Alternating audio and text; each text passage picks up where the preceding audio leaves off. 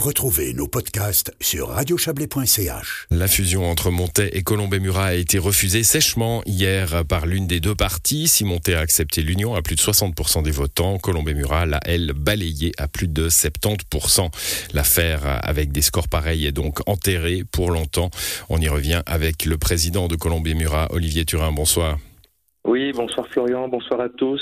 Je l'ai dit, le message a le mérite d'être clair. Effectivement, il ne pouvait pas être plus clair. Euh, je nourrissais relativement peu d'espoir pour cette fusion, mais à ce point-là, non. Effectivement, c'est un résultat qui est, qui est très important et qui montre bien que c'est un désaveu pour ce projet.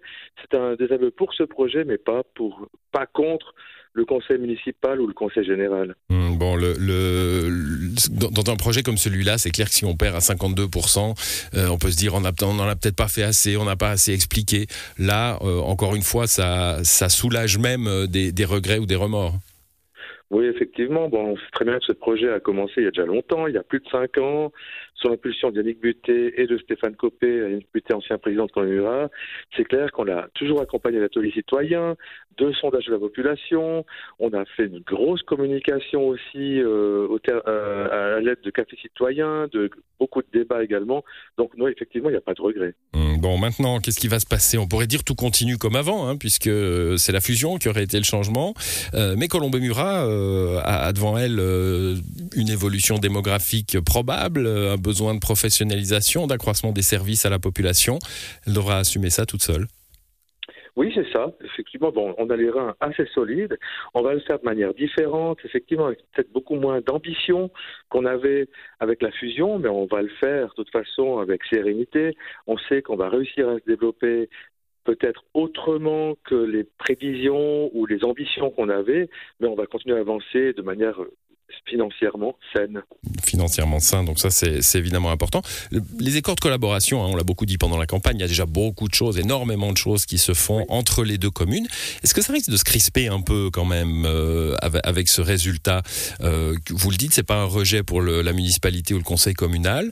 À Montaix, quand on était profusion, on pourrait se dire, mais décidément, ils nous aiment pas ces gens-là on pourrait avoir cette, euh, cet avis un peu à chaud hein. après une élection comme celle-ci. C'est vrai qu'on pourrait se dire, mais finalement, les habitants de Connemura euh, ne veulent pas discuter avec nous, ne veulent pas euh, collaborer, cohabiter avec nous. Je pense qu'il faut avoir une autre lecture. Hein. C'était surtout un sentiment, une peur du changement, une peur que les finances soient impactées, une crainte de perte d'identité. Par rapport aux différentes collaborations qu'on a, ben, j'espère bien qu'elles vont subsister, j'espère bien même qu'elles vont être renforcées. Vous savez qu'on a tellement de défis à Connemura, et ben, on a aussi besoin de les partager avec Monté. Monté a aussi des défis, puis j'imagine qu'on va réussir à trouver des solutions communes pour notre avenir. On a beaucoup dit euh, dans la campagne Hein, la vôtre, celle du oui. Euh, bon, euh, maintenant tout se passe bien parce que les municipalités s'entendent bien, mais ça pourrait être différent dans l'avenir. C'est une crainte?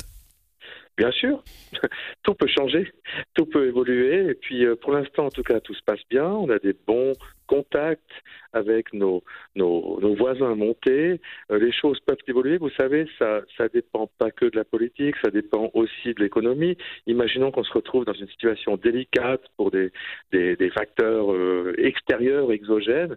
Ça pourrait tendre effectivement nos relations, mais c'est bien sûr quelque chose que je ne souhaite pas. Hmm, très bien, bah, merci d'être euh, passé dans cette émission, Olivier Turin. Euh, et puis comme euh, l'ont dit les deux présidents hier, ça on n'en parle plus pour... allez, ça va se jouer en décennie, hein, si, jamais on devait en reparler un jour. Moi j'imagine que ça se joue en génération, effectivement. J'imagine qu'il faudra en tout cas une génération hmm. pour relancer ce projet. Merci à vous, bonne soirée. Pareillement, au revoir.